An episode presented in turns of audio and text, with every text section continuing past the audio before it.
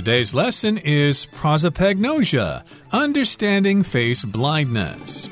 Hi, everybody. My name is Roger. Hello, I'm Kiki. And today we're going to be talking about psychology, which is very interesting, but sometimes, of course, our minds don't work the way we'd like them to, and we have some of these problems that we have to deal with.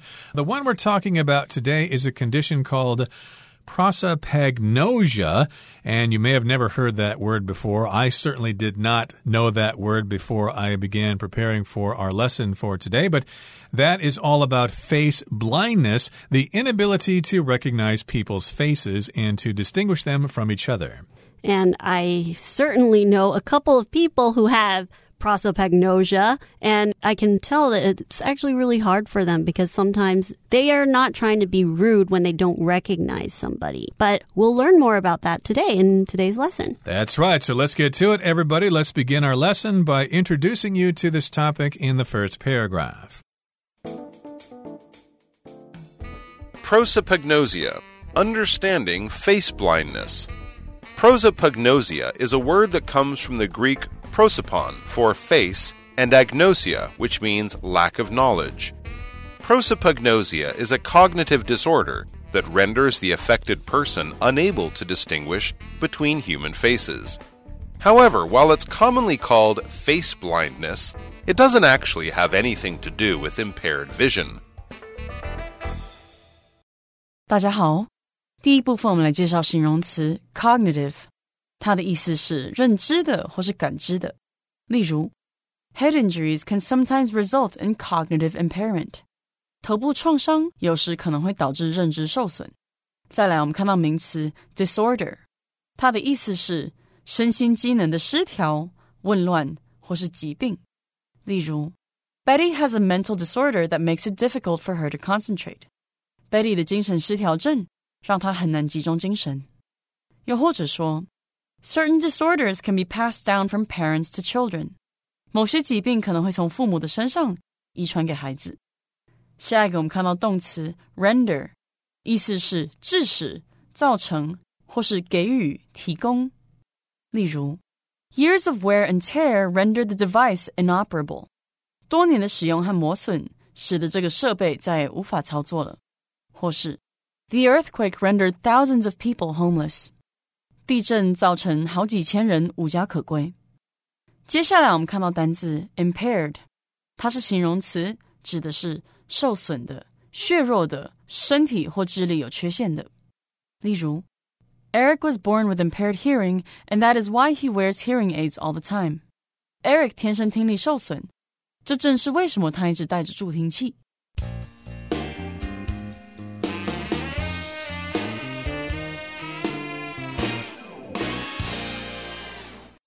Okay, so this is a kind of long word here, prosopagnosia, and it's a word that comes from the Greek prosopon for face and agnosia, which means lack of knowledge. So that means basically you don't have any knowledge about someone's face, you just can't recognize who that person is. Prosopagnosia is a cognitive disorder that renders the affected person unable to distinguish between human faces. Okay, so this one's a long one.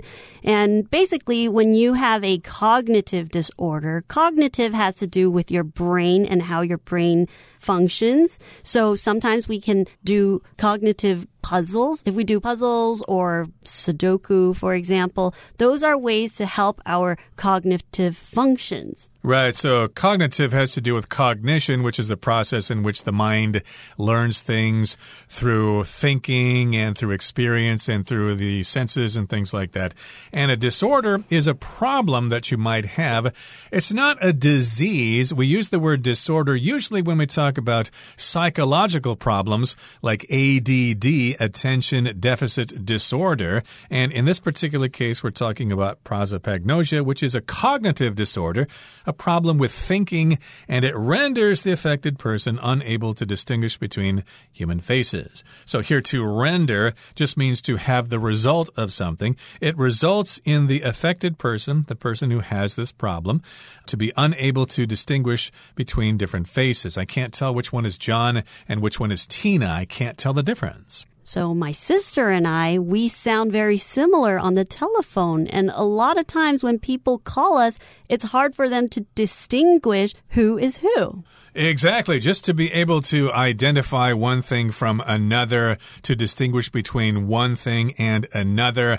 And yes, indeed, the person who is affected with this disorder has difficulty distinguishing between human faces. However, while it's commonly called face blindness, it doesn't actually have anything to do with impaired vision. So another term for this condition is face blindness, but it doesn't really have anything to do with blindness blindness, which is impaired vision. So if something does not have anything to do with something else, there's no relationship between the two things. There's not really any blindness involved here. The person can see pretty well, but they just uh, can't process the information in their brain.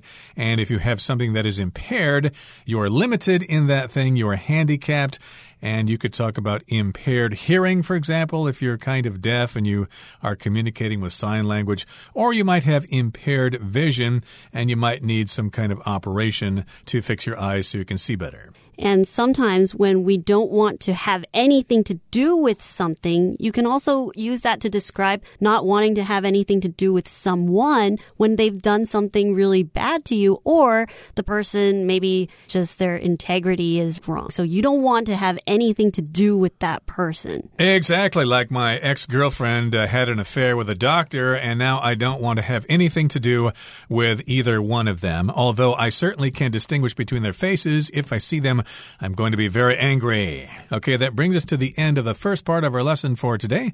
Let's move on now to the second part. A person with prosopagnosia can see faces, but they can't discriminate between the facial features of different people. In other words, while they can see the features of a face, their brains can't properly organize that information. This is known as associative prosopagnosia. To people with this disorder, all faces seem similar. In fact, they often can't recognize family members or even themselves in mirrors or photographs. There's also a more severe form known as apperceptive prosopagnosia that makes affected individuals not only unable to distinguish facial features, but even unable to interpret facial expressions. This can cause considerable communication difficulties and social misunderstandings. 第二部分我们看到动词 discriminate，指的是区分或是辨别。举例来说，It is important to let children learn how to discriminate good or bad。让小孩学习如何辨别好坏非常重要。再举一个例子，Dogs can discriminate the facial expression of humans。狗可以辨别人类的面部表情。接下来我们看到单字 severe， 它是形容词，指的是十分严重的或是严厉的。例如 there is supposed to be a severe storm this weekend, so we should plan to stay home. 这个周末应该会有严重的暴风雨，所以我们应该计划待在家。又或者说，severe typhoons caused extensive flooding. 剧烈的台风造成大规模水灾。最后，我们看到名词 misunderstanding，它的意思是误会或是误解。举例来说 ，The fight between Dave and Jonathan was based on a misunderstanding. Dave 和 Jonathan 的争执起于一场误会。再举一个例子，I think Sheila was very angry with me, but it was just a misunderstanding。我觉得 Sheila 很生我的气，但这只是一场误会而已。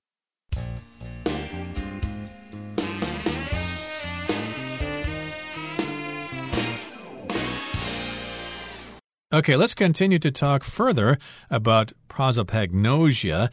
A person with prosopagnosia can see faces, but they can't discriminate between the facial features of different people. So, yes, they have no problem seeing your face, but they just can't tell the difference between your face and other people's faces. It's like you probably have to introduce yourself every time you meet them. And here, of course, we have the word discriminate, which means to basically tell the difference between one thing and another. You can recognize the distinction. You can discriminate between your friends. Maybe there's some twins in my neighborhood and I have trouble distinguishing between twin A and twin B. They look exactly alike. Discriminate can also have a negative connotation. When you discriminate against people, you basically tell the difference between certain kinds of people and you think certain kinds of people are better than the other kinds. To discriminate against someone. In other words, or to put it simply, while they can see the features of a face, their brains can't properly organize that information. So people with prosopagnosia, they can see your face. They can still tell that you have eyes, a nose, and a mouth, but their brains, they're not able to separate that information and try to organize that in their brain. So for example, maybe all they see are eyes but they can't tell that this person has blue eyes and that person has brown eyes. All they see is the eyes. Right. Most of us, of course, can recognize different people because we identify the distinguishing features on someone's face. Maybe they have a big nose. Maybe they have big nostrils and their eyes are kind of far apart. They've got bushy eyebrows. They have full lips. They've got a small chin or whatever. These are all different kinds of features that we recognize. And when we process all that information in the brain, we can tell who the person is, but people with this affliction or with this disorder can't really do that. They can't discriminate between these different facial features. They just can't properly organize that information. And again, this is known as associative prosopagnosia. So there are different kinds of this affliction. If something's associative, it has to do with associating one thing with another. You kind of identify the features of one thing with the thing that they belong to. To people with this disorder, all faces seem similar. In fact, they often can't recognize family members or even themselves in mirrors or photographs. So people with this disorder, this prosopagnosia, to them, faces, they all look the same. Faces look the same to them. And sometimes they can't recognize or they can't tell that that is their own family member. Even if it's someone that they've lived their whole lives with, they can still have this face blindness. And what's shocking is that even when they're looking in the mirror, they can't recognize themselves. Exactly. Most of us want to recognize ourselves in mirrors or in photographs, but uh, people with this problem can't do that. There's also a more severe form known as apperceptive prosopagnosia that makes affected individuals not only unable to distinguish facial features, but even unable to interpret facial expressions. So that adds another aspect to this problem apperceptive prosopagnosia. And yes, you're not only unable to distinguish facial features, but you're also unable to interpret facial expressions. So you can't tell if somebody's happy or sad or whatever. It all looks the same to you. So severe is when something is really bad. So another way to use severe is I had a cold and it was so severe that I couldn't go to school for a week. Oh no, that's terrible. You must have needed someone to uh, take notes for you in class.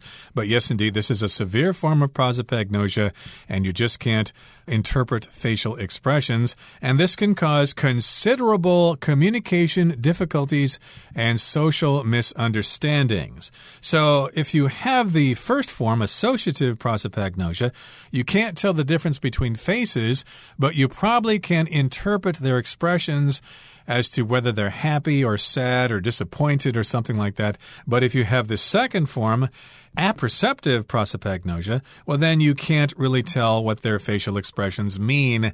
Someone with an angry expression looks the same as someone with a happy expression to you. And if that's a problem, it can cause considerable communication difficulties. Here we've got the word considerable, which means a large amount of something and it will create communication difficulties because you can't tell whether this person is happy or sad or angry. So you're going to have a hard time trying to reciprocate this conversation that you're going to have. So if somebody's angry at you and you can't tell and you're cracking a joke, that's going to cause a lot of misunderstandings. So social misunderstandings is when you're in a social environment or when you're trying to interact with others, you're going to have trouble communicating how you feel. And sometimes because you don't know how their expression is, you misunderstand. And if you communicate the wrong thing back, it's going to create more misunderstanding. So misunderstanding is when you don't understand what something is meant to be. So you interpret it wrong. Right. So maybe the person is angry at you, but you just can't tell that they're angry at you. And that, of course, can be a misunderstanding. If the person's angry at you, they're probably demanding an apology from you, but you can't see that they're actually angry with you, so you don't apologize, and that person can get very angry for your not apologizing to them. That could be an example of a social misunderstanding. Okay, we're going to wrap things up now in the final paragraph. Let's listen to it first. Fortunately, most prosopagnosic people manage to live relatively normal lives by focusing on non facial clues, such as a person's voice, clothing, or hairstyle, to remember the people they meet. Nevertheless, it's important to raise awareness of prosopagnosia so that society can offer greater support and patience to those affected by this disorder. Okay, fortunately, most prosopagnosic people manage to live relatively normal lives by focusing on non facial clues such as a person's voice, clothing, or hairstyle to remember the people they meet. So, like a lot of problems or disorders that we have, the mind has different ways of compensating for this. Like if you're blind, for example, you tend to have really good hearing. You depend on your hearing more to survive in the world. And the same is true with prosopagnosia. Yeah, you'll not focus so much on people's expressions and their faces because you can't really identify those. So you focus on non facial clues or things that don't have to do with the face such as a person's voice. You will probably recognize that person's voice if you're listening to this program, and if you have listened to this program for many years, you can uh, identify our voices. You can tell that I'm Roger and uh, my partner here is Kiki. You can tell by our voices. And also, you can tell if we're angry or if we're really happy. You can probably tell the difference between those kinds of emotions depending on how people are talking. And also, everybody has their own personal style when they dress. So sometimes they will clue in on what they're wearing and maybe they realize, oh, this person likes to wear black a lot. So it's most likely John, things like that. So they'll try to use different clues that have nothing to do with the face to help them recognize the person. Nevertheless, it's important to raise awareness of prosopagnosia so that society can offer greater support and patience to those affected by this disorder. Exactly. So if you raise awareness of something, you just let people know more about this particular situation or this particular issue. And you don't just tell people, but uh, of course, you maybe put TV shows on the internet or something like that so people can become more aware of this problem. They have documentaries on uh, various platforms out there. And so people will become more aware of this problem. And then the people who suffer from this won't feel so ashamed and they'll be able to come out in public more because they'll feel that people understand them more and people don't think that there's something really wrong with them.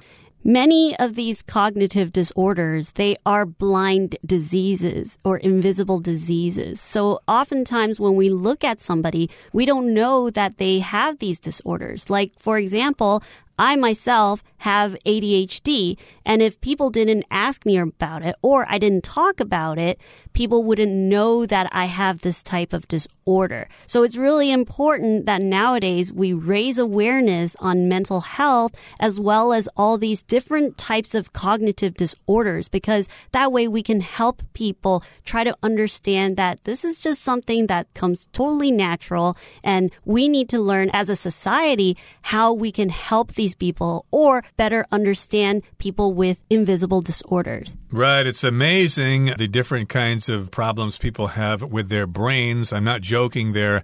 There are all sorts of problems out there. Like myself, I have tinnitus, which is a problem with my hearing. I hear ringing in my ears pretty much all day long, but uh, there's no actual sound. So that is totally psychological. And uh, other people suffer from this as well. And they suffer from other problems that have to do with the brain as well. Okay, that brings us to the end of our discussion for today. Let's listen now to our Chinese teacher, Hanny.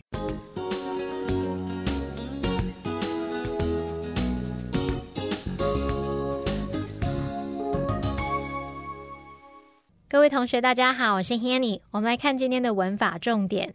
课文第一部分的第二句写道：“脸孔失认症是一种认知障碍，使得患者无法区分人的面孔。”那文中用到 cognitive disorder 去表达认知障碍，其中的 disorder 它是指说身心机能的那种失调啊、紊乱或是疾病的意思。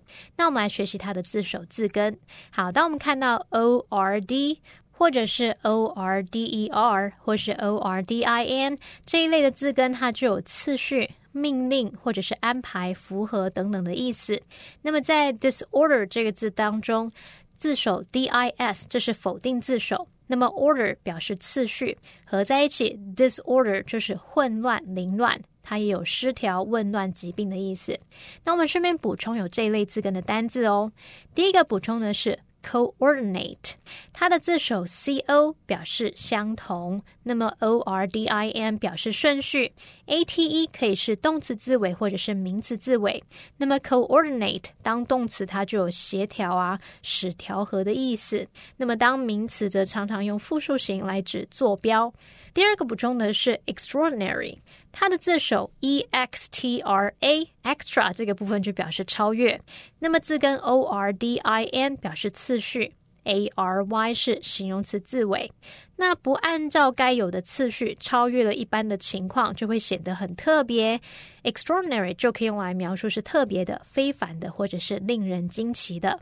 好，那课文第二部分提到说，this is known as associative。prosopagnosia，这被称为联想性脸孔失认症。那这边要介绍的是 be known as 的用法。那么 known 可以表达已知的、知名的。我们用 be known as 点点点就可以表达以什么什么而为人所知，可能是以某个名称啊、身份而为人所知，或者是表达被称作什么什么。那么 as 后方接的名词通常是一个身份啊、职业或者是称号等等。举例来说。Paris is known as the city of light。巴黎被称为光之城。 好，我们顺便补充两个相关的句型。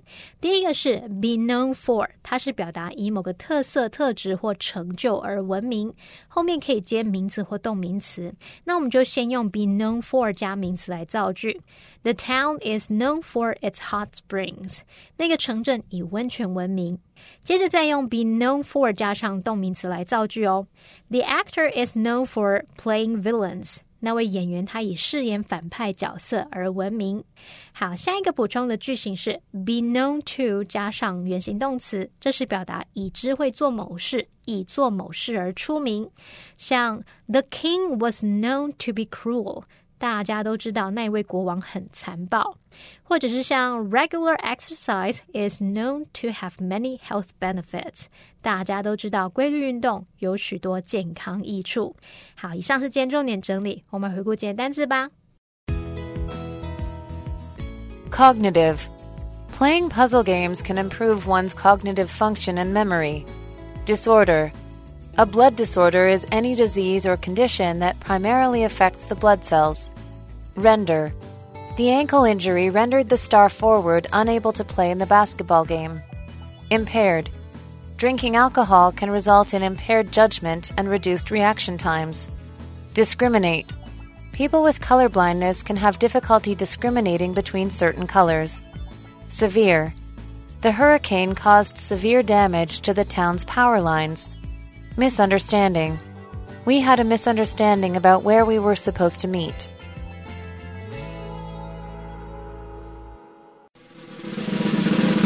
Discussion starter starts now. Here's our discussion starter. What are some actions we could take to help people with face blindness, and how would they help? I think it's possible that sometimes people with prosopagnosia, they might come up to you and tell you that, oh, I really don't know who you are. But some people, they might come off as impatient and they'll reply, we just met yesterday. How can you not know? I think from the reciprocating end or from our end, we should not jump to conclusions. We should be patient and try to understand what's going on. Maybe they're not going to tell you right away the disorder they have, but our reaction doesn't have to be so negative. Right. Uh, don't take it personally if somebody doesn't recognize you. You need to step back and think, hey, maybe this person has prosopagnosia or maybe a mild form of it or something like that, and that's why they don't remember me because we met just yesterday. Don't take it personally. Sometimes people are pretty sensitive about your not remembering their name or something like that, so be patient because they might actually have this problem. Well, that brings us to the end of another edition of our program, and please make sure you join us again next time. From all of us here, I am Roger. I am Kiki. See, you, next time.